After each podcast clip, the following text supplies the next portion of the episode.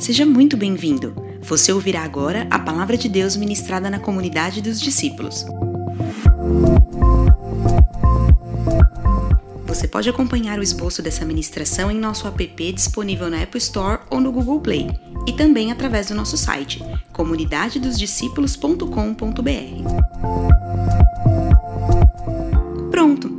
Vamos receber com alegria a mensagem através da pregação de hoje. Com você Efésios capítulo 1, só do verso 7 agora, a partir do verso 7 em diante, está aí. Leia comigo. Nele temos a redenção por meio de seu sangue, o perdão de pecados. Nele quem? Em Cristo Jesus. Amém?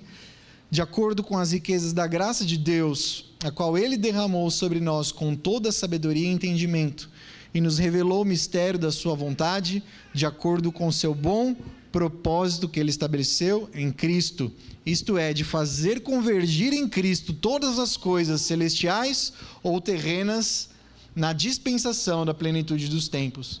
Nele também fomos escolhidos, tendo sido predestinados conforme o plano daquele que faz todas as coisas segundo o propósito da sua vontade, a fim de que nós, os que primeiro esperamos em Cristo, sejamos para o louvor da sua glória.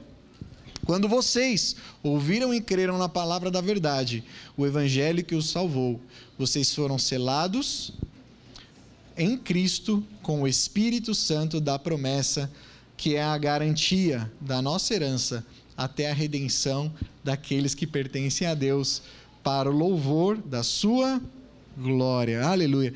São tantas bênçãos, não é? São tantas bênçãos que é impossível aquele que tem esse conhecimento e sabedoria, como Paulo diz aqui, não ter o seu coração cheio de louvor. Então eu quero começar falando sobre as bênçãos de Jesus Cristo. Nós falamos das bênçãos do Pai domingo passado. Hoje nós vamos falar das bênçãos de Cristo e das bênçãos do Espírito Santo para terminar essa primeira parte. Então, nas bênçãos de Cristo Jesus, nós vemos aí logo no verso 7, que diz assim: Nele temos a redenção por meio do seu sangue o perdão de pecados de acordo com as riquezas da graça de Deus. Então, em primeiro lugar, em Cristo, eu e você temos a redenção. E o que, que significa redenção, irmãos? Redenção significa libertação. A palavra redenção nesse texto, é, no grego, significa livramento mediante o pagamento de um preço. E era principalmente aplicada ao resgate de escravos ou para aqueles que estavam condenados à pena de morte merecida por algum crime, mas eram de alguma forma alguma forma redimidos. A redenção significa isso, libertação. E foi isso que Jesus fez por mim e por você. Ele diz: "Nele temos a redenção", ou seja, nele os crentes em Jesus têm a libertação, a redenção. Mas Jesus nos libertou do quê? Você sabe do que que Jesus te libertou? Você precisa saber. Isso precisa estar na ponta da sua língua. Você precisa pensar nisso todos os dias. Jesus Cristo nos libertou do quê? Jesus Cristo nos libertou da maldição da lei. Jesus Cristo nos libertou, nos resgatou da ira de Deus manifesta contra o pecado e os pecadores para a morte eterna. O pecado nos torna cativos, o pecado nos torna presos, o pecado nos torna escravos da nossa própria vontade, escravos do mundo, escravo dos vícios, escravo de nós mesmos. E somos condenados porque havia uma lei eterna, e Deus disse: todo aquele que pecar morrerá, certamente morrerá, porque Deus não se relaciona com pecado nem com pecadores. Paulo ele resume bem essa doutrina lá em Romanos, onde ele explica nessa carta a doutrina da salvação, da justificação, de maneira profunda. Mas os textos que eu vou falar aqui, você com certeza a maioria deles já sabe de cor. Ele começa dizendo lá em 3:23 que todos pecaram. Diga, todos pecaram. Não há nenhum justo, nenhum sequer, ele diz. Todos pecaram e estão separados da glória de Deus. Mais à frente, no 6,23, ele diz que o salário do pecado é a é a morte, ou seja, uma vida de pecados. Todo aquele que nasceu é pecador. Nós nascemos, o nosso pai é Adão. Adão pecou e a partir daí toda a raça humana carrega esse pecado da rebeldia, da rebelião. E o que Jesus fez, então? Ele morreu para pagar essa dívida, pena pelos nossos pecados. E ele explica isso lá no, no capítulo 5, verso 8: que Deus prova o seu amor para conosco, enviando o seu filho para morrer por nós, mesmo nós ainda sendo pecadores. E qual foi o preço que Jesus pagou? Você sabe qual foi o preço que Jesus pagou? Foi um preço de sangue pelo nosso resgate, ou seja, a morte.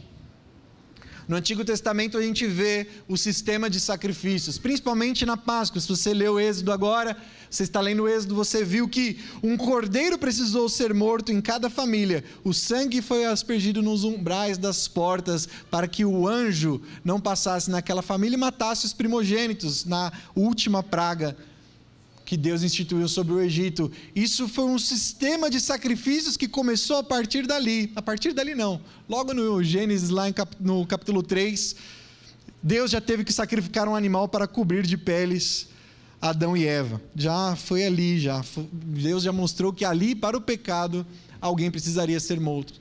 morto. No caso, os animais temporariamente resolviam isso. Os sacrifícios temporariamente resolviam a questão do pecado, mas não definitivamente. Isso mostra que o pecado ele não pode ser deixado de lado. Não adianta você viver uma vida de pecado e achar que de uma hora para outra ou os pecados da nossa vida eles podem ser desconsiderados. Não, Jesus ele veio resolver uma, de uma vez por todas em um sacrifício único o pecado. E isso está lá em Hebreus capítulo 9. Com efeito, quase todas as coisas, segundo a lei, se purificam com sangue, e sem derramamento de sangue não há remissão. Ou seja, a morte de Jesus, ela única e exclusivamente foi suficiente para apagar, para libertar, para restaurar a nossa vida, para limpar todo pecado passado.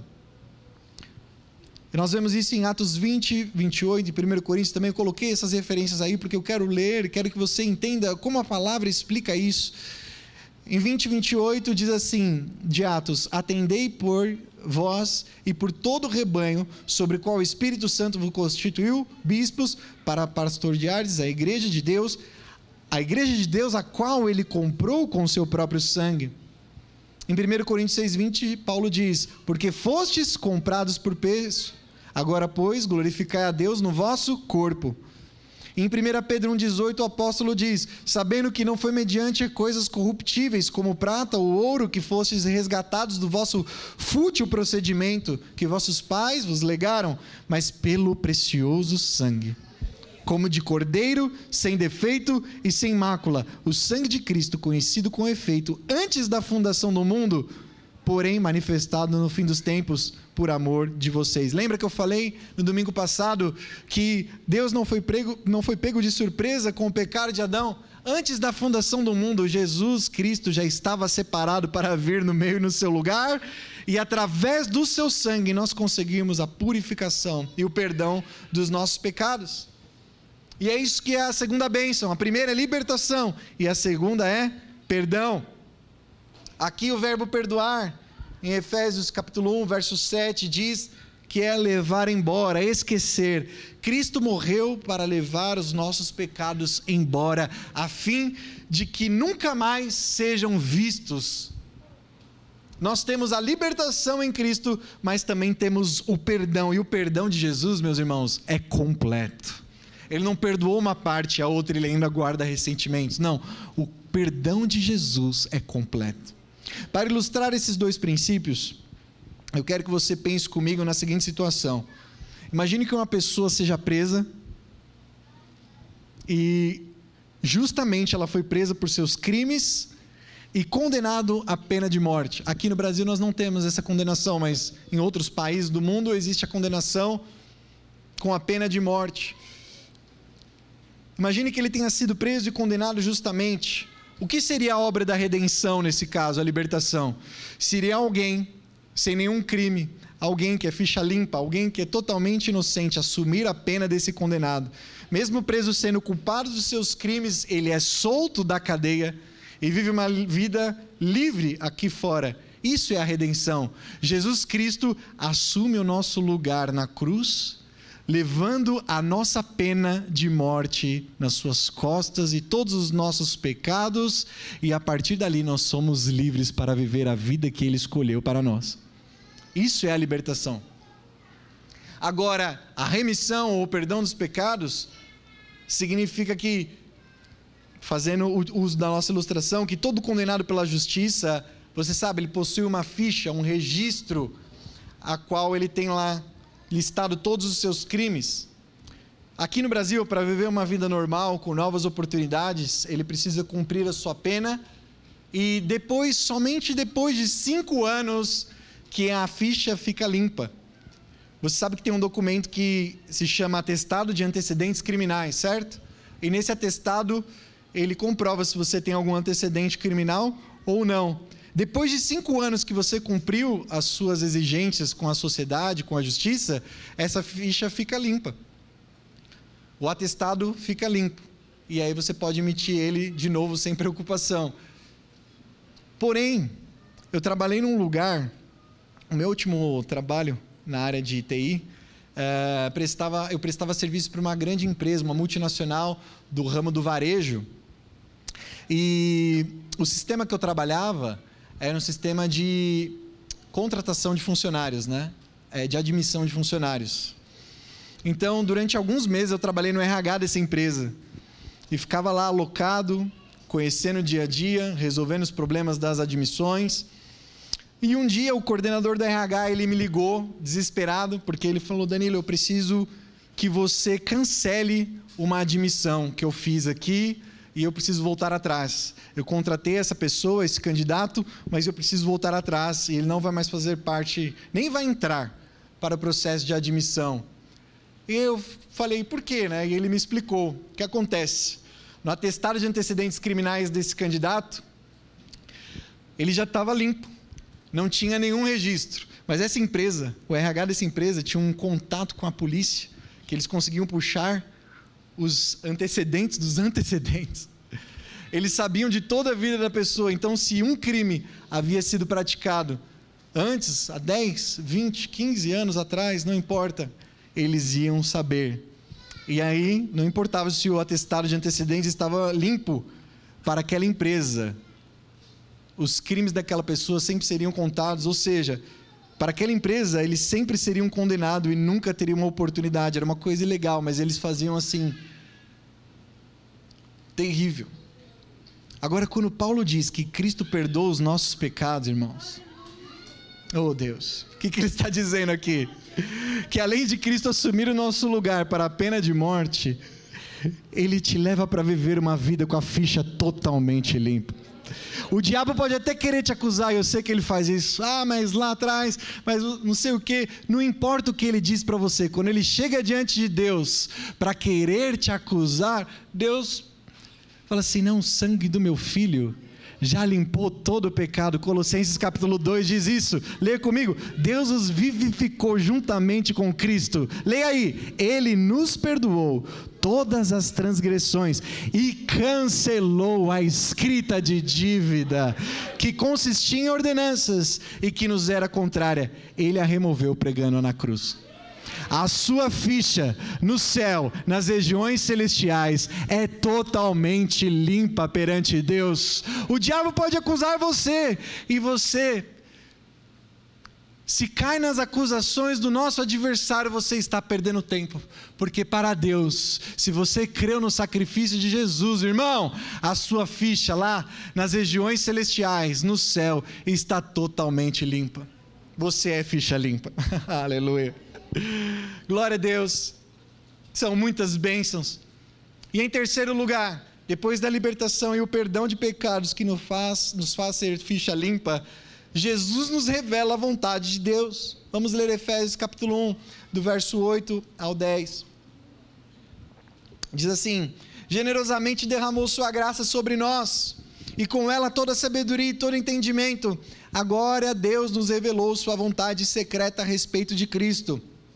Isto é, o cumprimento de seu bom propósito. E o plano é este: no devido tempo, ele reunirá, sob a autoridade de Cristo, tudo o que existe nos céus e na terra.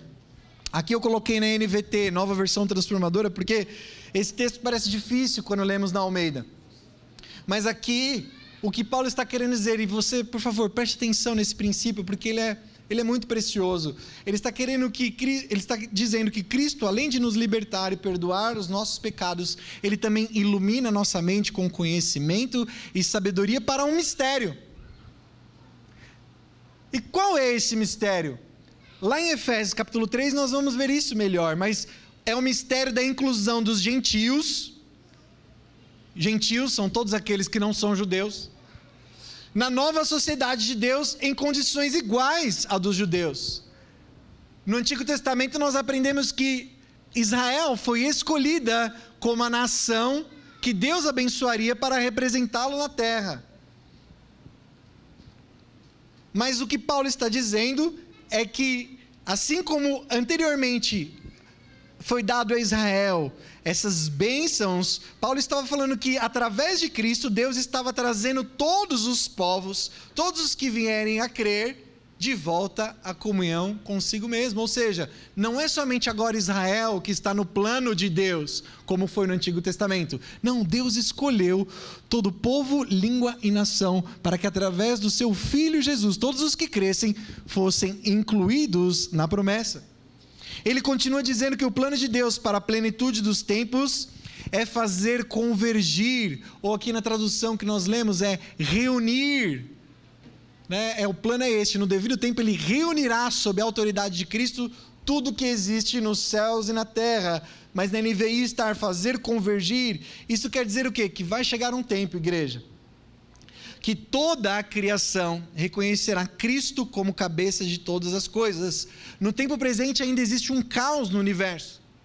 No tempo presente nós ainda não nos relacionamos com a natureza da forma que Deus planejou. No tempo presente ainda existe uma desordem, catástrofes, doenças e enfermidades, mas chegará um dia que todas as coisas estarão sujeitas à autoridade de Jesus Cristo. Nós ainda não nos relacionamos com os animais na forma total que, Deus havia planejado. Eu assisto uma série que eu gosto muito no, no Netflix, que chama Meat Eater. Né? Eu convenci o Heitor a assistir, ele gosta muito também. Que significa, na verdade, é carnívoro, né? Meat Eater é comedor de carne. E não me julgue, mas a série é sobre um. um é, ela é um. é, não é uma série fictícia fictícia, né? não é ficção, é realidade. Ele vai nos lugares, o, o, o, Steve ele chama, ele vai na natureza e ele caça os animais, mas não é irregular, é, ele tem uma licença para isso, tem que ser a temporada certa, no lugar certo, ele não pode fazer nada contra a lei. Então, ele vai num determinado lugar que os cervos estão está numa superpopulação. Aí ele tem a ficha lá, autorização para caçar, e ele vai lá, fica cinco, seis, sete dias no lugar, na natureza, sem eletricidade, sem nada, bem bicho do mato mesmo. E aí, quando ele encontra um animal, ele vai atrás, ele fica dias e dias esperando, observando. Dá muito trabalho caçar. Alguém já caçou aqui? Olha lá, Reinaldo. É isso aí, dá trabalho, não dá? E aí, e aí o que acontece? E que eu acho maravilhoso, né? Ele não é indiferente ele é um admirador da natureza, né? A Lara assiste comigo também, eu meio que obrigo, né? E ele é um admirador da natureza, então ele não é um predador. É impressionante, irmãos. Ele olha para aquele animal de longe, no binóculo, e fala: Nossa, que coisa linda. E quando ele abate o animal, ele chega lá e ele começa a passar a mão e começa a alisar o pelo daquele animal e começa a, a, a admirar ele queria ter um relacionamento diferente, eu percebo. Né? Ele queria encontrar com aquele animal em condições de igualdade, poder passar a mão nele, sabe? Assim como é um gato, um cachorro, mas não tem, não tem como fazer isso com um cervo, com um urso, com um leão. Ele não caça leões, nada disso, mas enfim, é alguns, só alguns animais. Paulo está se referindo nesse texto, irmãos, que vai chegar um dia, a qual ele chama de plenitude dos tempos, que haverá uma renovação cósmica Vai haver uma redenção do universo todo. E nós, a igreja, nós já somos uma antevisão disso. Hoje Cristo já é a nossa autoridade máxima. Por isso que Paulo diz que nós somos o corpo e ele é o cabeça. Significa que Cristo deveria nos unir. Ele nos une nele. Deveria não, ele nos une. Nós é que somos rebeldes, mas Cristo, a sua vontade é que sejamos unidos nele. Mas não unidos somente eu com o pastor Rodrigo. Não, não é isso apenas. Isso também é verdade. Mas nós, em nossa vida, sejamos um nele. Deus não se agrada que nós separemos a nossa vida em áreas. Ou seja, a gente usa muito essa expressão, o secular e o mundano. O secular, perdão, e o santo. Aquilo que é santo daquilo que é secular. E o que é secular está lá fora, e o que é santo é aqui de dentro. Isso é errado. Você separa a igreja do trabalho, você separa a igreja da escola, você separa a oração de todas as outras coisas, você separa o que mais? A sua família da igreja. E isso é errado. Porque se Cristo nos faz um nele, Ele quer que sejamos todo dele. Você não está aqui hoje adorando a Deus, louvando a Ele, ouvindo Sua palavra, e quando você sair por aquela porta, Jesus vai ficar aqui dentro. É assim que funciona? Não. E por que, que nós separamos o que é santo do que é secular? Não existe essa separação. Quando você está trabalhando, Cristo está lá com você. Quando você está na escola, Cristo está com você. Quando você está no transporte, Cristo está com você. Por isso ele sabe o que você conversa, ele sabe o que você fala, ele sabe o que você pensa. A questão é: você é um com ele em sua totalidade? Ou você separa as áreas da sua vida? No que Cristo se envolve e no que ele não se envolve? Ou ele é o cabeça de todas as coisas, ou ele não governa. Ele não aceita metade. E isso é importante.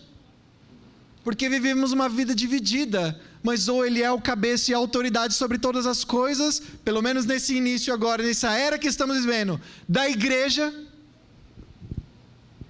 ou estamos fora. E é isso que Paulo diz, que futuramente, na plenitude dos tempos, Cristo vai reunir todas as coisas dele. Paulo está se referindo ao quê, então?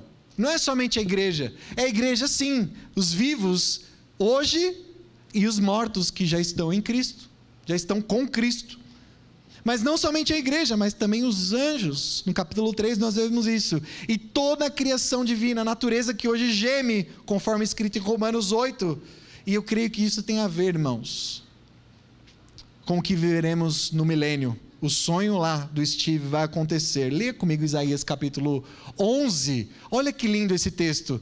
Isaías profetiza o que acontecerá no reino milenar de Jesus Cristo. Vamos ler juntos?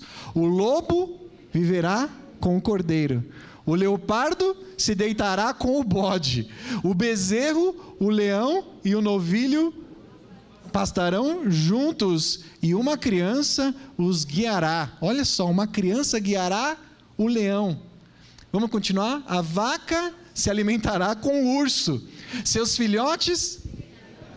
Continue. E o leão? A criancinha.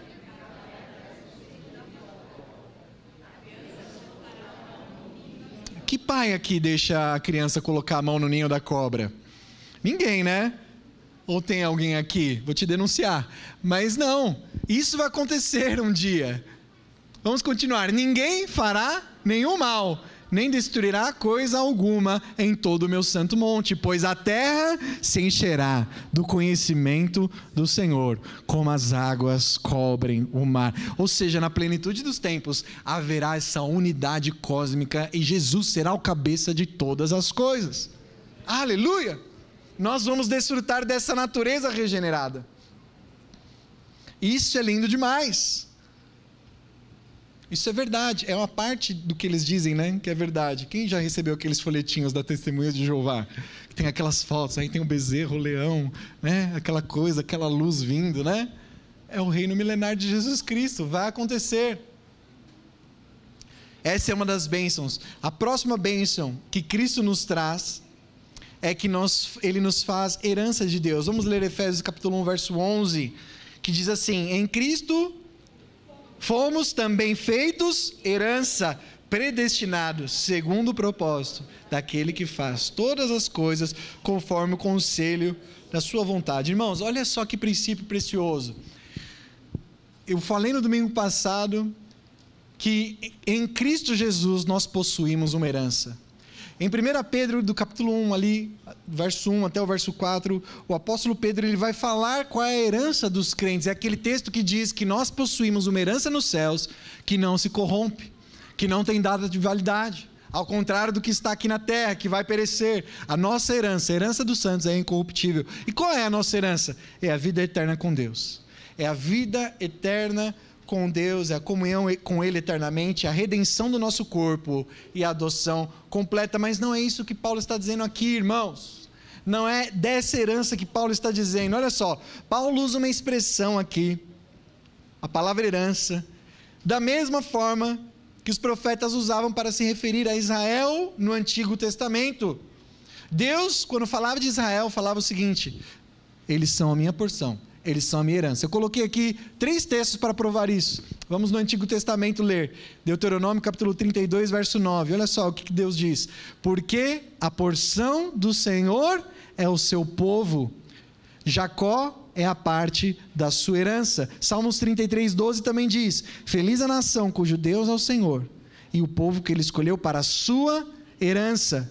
Zacarias 2, do 11 ao 12 diz: Naquele dia muitas nações se juntarão ao Senhor. Essa daqui é uma promessa escatológica. Muitas nações se juntarão ao Senhor e serão o meu povo. Habitarei em seu meio, e vocês saberão que o Senhor dos exércitos é quem me enviou a vocês. Então o Senhor vai fazer o quê? Herdará a terra de Judá como a sua porção na terra santa e voltará a escolher Jerusalém. O que Paulo faz aqui, igreja, é empregar a mesma expressão que era dita sobre Israel para a igreja do Senhor Jesus hoje. Todos os que estão em Cristo, todos os gentios, sejam gentios ou judeus, agora são herança de Deus. Embora somente Israel fosse nos tempos passados, agora nós somos a herança, todos nós que cremos em Jesus, somos herança e possessão de Deus. Sabe o que isso significa? Que não somos somente nós, a igreja, que desejamos possuir aquilo que veremos eternamente. Você deseja viver essa vida eternamente com Ele, na presença dele total, da sua completa redenção do corpo, completa adoção em Cristo Jesus. Mas o impressionante desse texto é que não é somente a igreja que deseja, mas Deus também deseja a igreja, porque a igreja é a sua herança. Ou seja, não somente nós desejamos, mas Deus deseja ansiosamente nos ter para Ele. Cantamos aqui: Meu Salvador, serei para sempre teu. É isso que nós seremos. Não somente receberemos as bênçãos eternas, mas Deus nos receberá eternamente com Ele. Você entende que muda um pouco a perspectiva? Não somente nós desejamos a eternidade, mas Deus nos deseja completamente, eternamente. Você é desejado dele. Ele te deseja hoje. Ele está ansioso para esse dia, o dia que ele terá eu e você completamente. Aleluia! Quais são as bênçãos agora do Espírito Santo? Já falamos das bênçãos em Cristo Jesus, mas e o Espírito Santo? Para encerrar, os versos 13 e 14 dizem isso.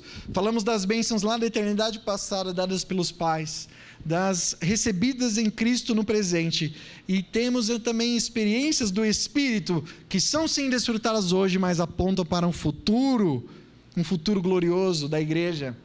Verso 13, leia aí.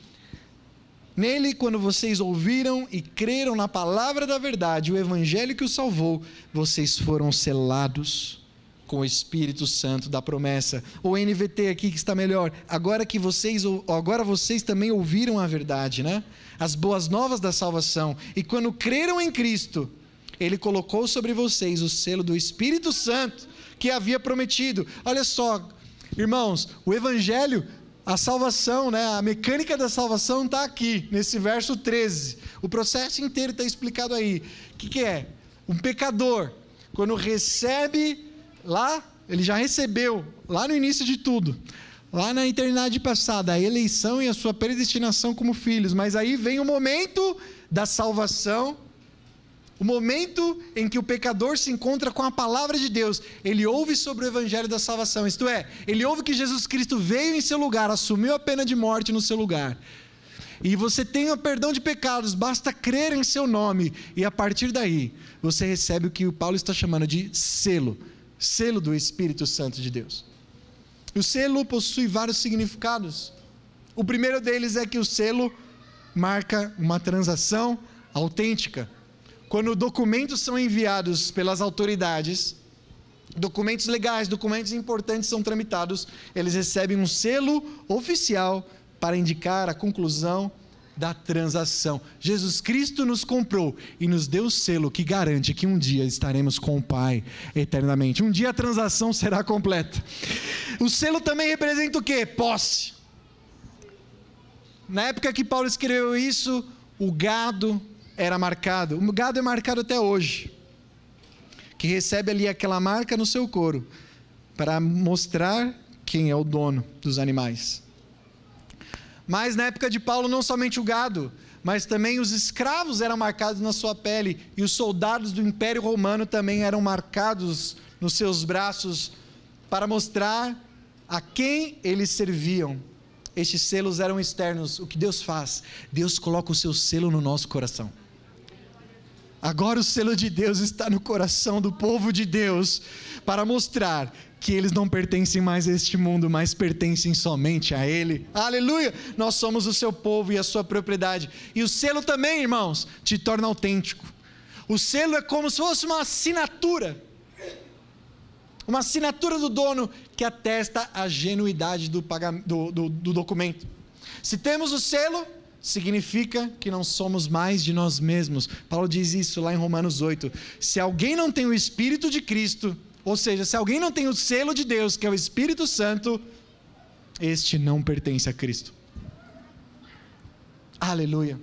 Você possui o selo do Espírito Santo marcado no seu coração, na sua alma, na sua mente. O Espírito Santo testifica ao seu espírito que você é filho de Deus, que você tem um dono, que você é propriedade dele, que você não pertence mais a si mesmo. Então alegre-se, abra sua boca para louvá-lo. Você tem um destino certo, o seu destino não é a terra, o seu destino é o céu. Uh, aleluia! Glória a Deus! Aleluia! Irmãos, eu me sinto abençoado e rico. E você? Ah, ao final nós vamos louvar aqui. Mas só vai louvar de verdade os abençoados e ricos, amém? Uh, aleluia! Aleluia! São muitos benefícios. A lista não para por aí. Vamos falar do último? Foram muitos até aqui, mas o último é que em Cristo, o selo do Espírito Santo agora também é a garantia. Efésios 1,14. Leia comigo. Vamos ler Efésios 1, verso 14. Leia aí, bem forte, para terminar. O Espírito.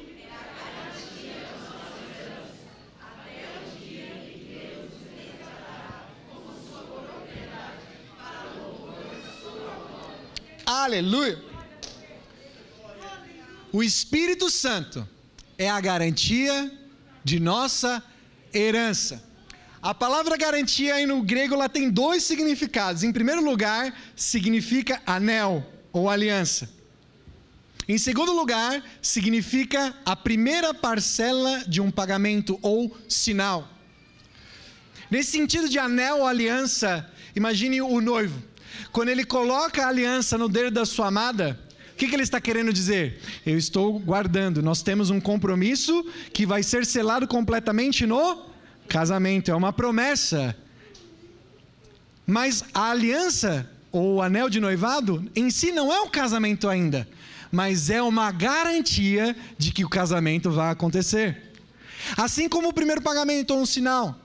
Quando você vai comprar um produto ou serviço, o vendedor ele fala: "Eu vou fazer para você, mas eu preciso de um sinal, 30, 50% do valor aquilo que você está dando, você ainda não recebe o produto em si, ou recebe? Não. Mas é uma garantia de que daqui a pouco esse produto vai estar em suas mãos. Da mesma forma, irmãos, o Espírito Santo é o anel de noivado que Cristo coloca no dedo da igreja para garantir que hoje você já é dele, mas um dia nós nos casaremos com ele nas bodas do Cordeiro. Uh, aleluia! Pois um anel em meu dedo. Nossa, é lindo demais. É isso que o Espírito Santo é. Ele é a garantia. Da mesma forma, ele é o sinal ele é a primeira prestação desse pagamento que virá, é um adiantamento, ele é a garantia, assim como esse produto que você dá o sinal, será seu eterno, eh, será seu. Assim também, o Espírito Santo é a antecipação das alegrias e das bênçãos que desfrutaremos completamente no céu, completamente no céu. É muito bom ser cheio do Espírito Santo, irmãos. Quando o nosso coração explode de alegria, nós estamos com ele aquecidos pelas verdades espirituais. Nossa boca em tom louvor, lágrimas começam a correr pelas nossas faces quando dizemos santo, santo, santo é o Senhor, porque nos consideramos tão privilegiados pelo que ele fez. Ao redor as situações podem dizer ao contrário, mas nós sabemos que o nosso lugar é lá, porque Ele já colocou um anel, porque Ele já pagou o sinal e nós estaremos com Ele. A obra que hoje nós desfrutamos aqui é muito boa, ela é alegre, ela é satisfatória no seu quarto em comunidade, mas um dia ela será completa com muito mais alegria que não dá para explicar. Por isso, Paulo diz, igreja: enchei-vos, sejam cheios, enchei-vos continuamente com o Espírito Espírito Santo. Se você não for cheio com o Espírito, você será cheio das coisas naturais, das coisas da terra. E isso vai trazer angústia, tristeza, peso, sobrecarga. Os crentes nunca foram tão infelizes. Somos fracos no nosso trabalho, somos fracos no nosso serviço cristão somos fracos na prestação de contas, somos fracos na confissão de pecados, somos fracos uns aos outros e não atendemos às necessidades uns dos outros, porque não somos cheios do Espírito, estamos muito egoístas. Por isso que Paulo escreveu essa carta para nos lembrar de Deus, que a igreja serve a Deus, e quando a igreja está cheia de Deus, a igreja pensa menos em si, pensa menos nos carros, nas posses, nos trabalhos, nos filhos, pensa em Deus e na igreja. Senhor, você está cheio de problemas, eu também estou. Você tem várias demandas, eu também tenho. Todos nós temos. Uns sofrem mais que os outros, mas ainda assim, ainda assim, caímos nos erros de ficarmos olhando para aquilo que está aqui, ó. Esquecemos que pertencemos a uma igreja local, mas que é uma igreja global, uma noiva. Achamos que o problema está aqui. E nos esquecemos que Cristo nos chamou para ser a sua noiva global. Todos os santos reunidos são a igreja do Senhor, não é a comunidade só que é a igreja, não é outra ali que é a igreja, não, todos os santos. Por isso, seja cheio do Espírito Santo hoje. Comece a louvar e agradecer a Deus hoje, porque mudar às vezes não vai adiantar, às vezes ajuda, mas muitas vezes não adianta enquanto nosso coração for idólatra e perdido nas coisas dessa terra. Senhor, eu creio que Deus quer trazer um avivamento no nosso meio, igreja, mas não um avivamento por bênçãos, um avivamento pela presença do noivo, completamente. Oh Senhor, eu quero desfrutar da presença de Deus, porque é isso que eu terei eternamente. E nesses dias, estando com Jesus, o meu coração entra em conflito com o céu, porque eu quero coisas aqui, mas Deus fala para mim que as coisas de lá são muito superiores. Entende, igreja? Irmãos, isso é algo sobrenatural, não tem como eu explicar para você de outra maneira, a não ser que o crente que se coloca à disposição do céu e é cheio com o Espírito de Deus, Não há divergências entre nós quando buscamos os céus. E o que, que Deus começa a tratar no nosso coração? O que, que Ele começa a fazer? Ele começa a fazer com que valorizemos as coisas dos céus. A palavra começa a ser obedecida. Porque é, é isso que nós começamos a crer juntos. Não é uma liderança que está instituído, não é uma visão uma doutrina que foi criada ou, sabe, uma missão da igreja, não, é algo que a palavra diz e que testifica no coração de cada um.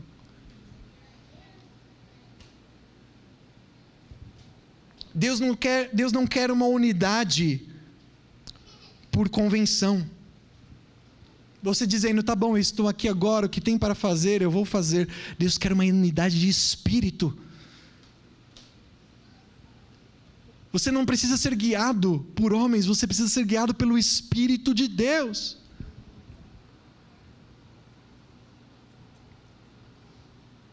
Há quanto tempo o Espírito não fala ao seu coração as verdades da palavra? Há quanto tempo ele não te impulsiona a servir? Há quanto tempo ele não te impulsiona a pedir perdão? Mais porque ele se calou. Você não dá atenção.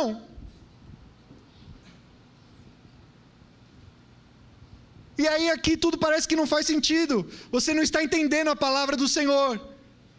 Mas está aqui. Eu não disse nenhuma novidade, eu disse. Eu disse o que está escrito em Efésios do capítulo 1, do verso 1 até o verso 14. Paulo está tentando ali começar a carta, lembrando a igreja do que é mais importante. Se não, se não estarmos focados nas bênçãos celestiais, você não vai obedecer nada. se não entendermos o grande privilégio e alegria que temos nele, nada mais vai satisfazer você. Você vai correr, correr, correr atrás de tudo e vai ser infeliz. Paulo termina o verso 14 dizendo mais uma vez a expressão para o louvor da sua glória. Você percebe que ele fecha o bloco do Pai falando para o louvor da sua gloriosa graça. Depois, o bloco do Filho, para o louvor da sua gloriosa graça. E no verso 13 e 14, falando do Espírito Santo, para o louvor da sua glória. Durante esses dois dias, irmãos, nós falamos sobre bênçãos espirituais, uma herança que não podemos ver, apenas sentir pela pessoa do Espírito Santo habitando em nós. O objetivo de tudo isso que eu falei aqui, igreja, é que nós possamos louvar a Deus. Paulo está nos ensinando o que é louvor. Louvor. Eu não posso te dar garantia nenhuma do que não foi escrito aqui. Eu não posso te dar garantia nenhuma de que a partir do momento que você entender as bênçãos espirituais, as outras coisas vão se resolver. Não. O que ele está dizendo aqui com as bênçãos espirituais sendo entendidas pelo espírito de sabedoria e conhecimento da parte de Deus, nós começaremos a entoar um louvor, ou seja, aquele crente que é cheio do Espírito Santo, que entendeu as bênçãos do Pai, as bênçãos do Filho, as bênçãos do Espírito, ele louva melhor. Paulo está querendo dizer, igreja, você precisa louvar melhor. Por isso que eu vou começar aqui a explicar o evangelho para você. Viver para o louvor da Sua glória não é somente adorá-lo com as Suas palavras e ações, mas também levar outros a vê-lo e adorá-lo. É isso, nosso testemunho. Ele é comprovado pela nossa vida e pelo que falamos, o nosso louvor a Deus. Era essa vontade de Deus no Antigo Testamento, irmãos. E a vontade de Deus era separar um povo e esse povo fosse reconhecido como um povo de Deus e as outras nações se convertessem ao Senhor. Você vê esse plano de Deus bem sucedido logo quando o povo de Deus vai rodear Jericó e Deus manda Josué tomar Jericó e ele envia os espias e os espias ficam é, durante um dia na casa de uma prostituta chamada Rabi. É isso? E aí o que, que ela diz para eles? Olha, vocês prometem, façam uma aliança comigo de livrar a minha minha casa, porque todos os povos ao redor estão com medo de vocês, mas nós sabemos que o Deus de vocês é o Deus verdadeiro.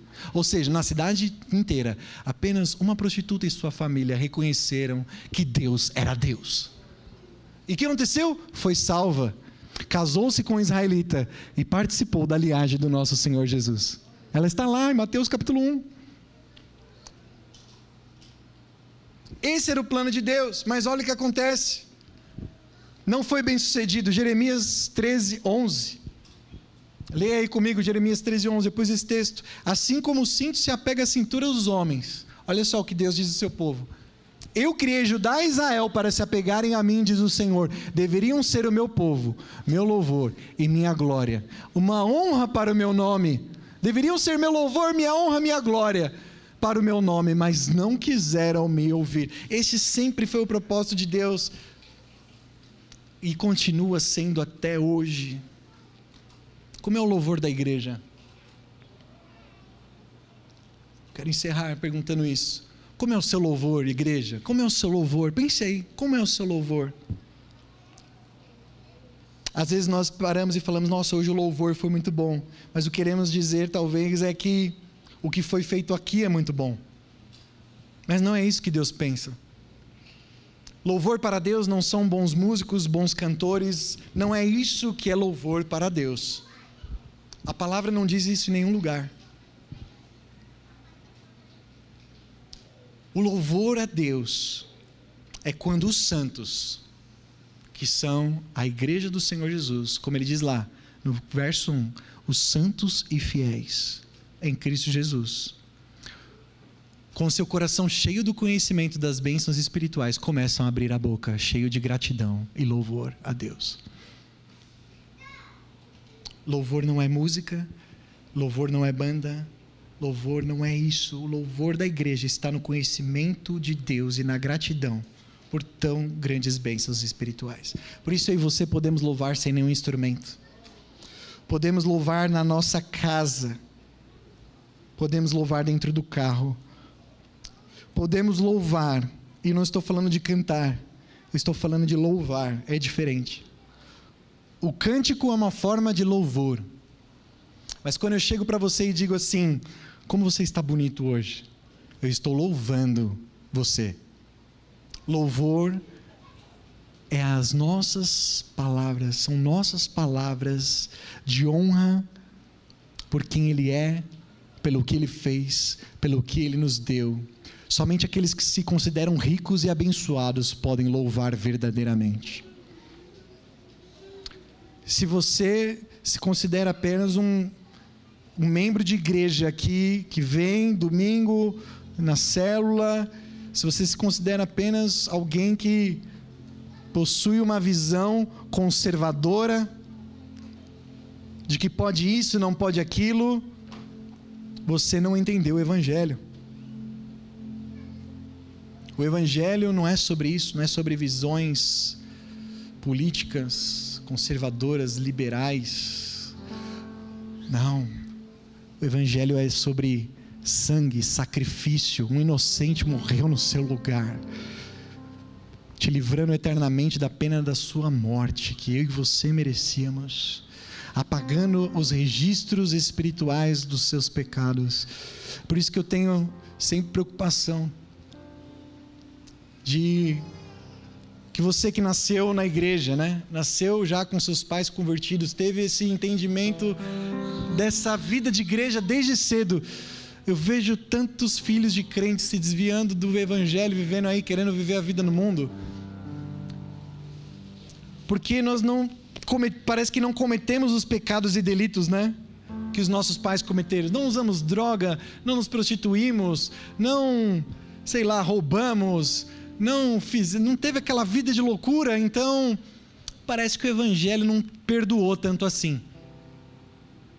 Então, como não nos sentimos privilegiados, os jovens vão embora. Como não nos sentimos ricos e abençoados, vamos embora. Procurar no mundo o que somente Cristo pode nos dar. Meu Deus, quanto engano. Voltamos arrependidos, quebrados. Dizemos, nunca deveria ter saído. Mas a questão é, não é a quantidade de pecados que você cometeu. Não importa onde você nasceu, se você já foi criado desde de pequeno no Evangelho, você precisa de arrependimento. Jesus morreu por você, porque você é rebelde, eu era rebelde. Eu precisei ter meu encontro com Jesus, não adiantava o quanto ouvia domingo após domingo. Na verdade, isso foi um benefício, porque eu ouvi o Evangelho, mas eu precisei ter o meu encontro com Cristo. Ele já havia me elegido. Aleluia. E aqui está o milagre da eleição. Todos aqueles a que Deus elegeu, Ele vai salvar. E eu só agradeço a Deus por ter escolhido a minha vida. Por isso que sai o louvor dos meus lábios. E eu quero louvar eternamente a Ele. O Evangelho também é sobre termos uma herança, mas sermos uma herança. Você não é de mais ninguém, você é dele. Eu e você somos dele. Quero louvar com você esse cântico. Você possa adorar a Ele. Antes eu quero orar. Vamos orar? Aleluia. Feche seus olhos. Pai, em Teu nome nós estamos reunidos aqui. Aquele que nos une como corpo, como igreja. Jesus Cristo é o cabeça da nossa vida. Ou Ele governa todas as coisas, ou não temos o Espírito dentro de nós nos dizendo o que devemos fazer. Pai, isso é muito sério, Pai. Nós vivemos dias em que o mundo aguarda a nossa manifestação, não uma manifestação política, não uma manifestação violenta, mas é uma manifestação espiritual de oração e entrega e agradecimento. Pai, nós estamos aqui hoje para ouvir a mensagem do Evangelho e é uma mensagem real, não é inventada, aconteceu. O sacrifício foi alto, o preço que foi pago foi muito alto para nos dar, Senhor, acesso a Ti, mas vivermos uma vida diferente, uma vida santa, uma vida separada. Nós deveríamos ser conhecidos pela nossa alegria, apesar de tudo o que acontece ao redor. Pai, uma vida de satisfação, não uma alegria falsa, não é a alegria do ainda daquela alegria das coisas que, não, tudo vai dar certo no final. Não, não é essa alegria ilusória, não, é uma alegria convicta, Senhor, satisfação. Satisfação diária, satisfação, Pai. Eu preciso dessa alegria todos os dias da minha vida, de satisfação. Pai, ao acessar o céu, que a tua igreja seja cheia do Espírito Santo e que o céu brilhe mais do que qualquer uma das riquezas aqui nessa terra das coisas que irão ficar. Senhor, nós temos vivido essa hipervalorização de coisas da terra, coisas materiais, empregos, carreiras. Às vezes até a família, Senhor, e isso tudo é importante, com certeza tem o seu lugar, mas não pode ocupar todo o nosso coração. Nós somos teus e o Senhor tem ciúmes da tua igreja. O Senhor tem zelo pelos teus. Ó oh, Espírito Santo, sopra no nosso coração. Espírito, nós queremos ser cheios da tua presença.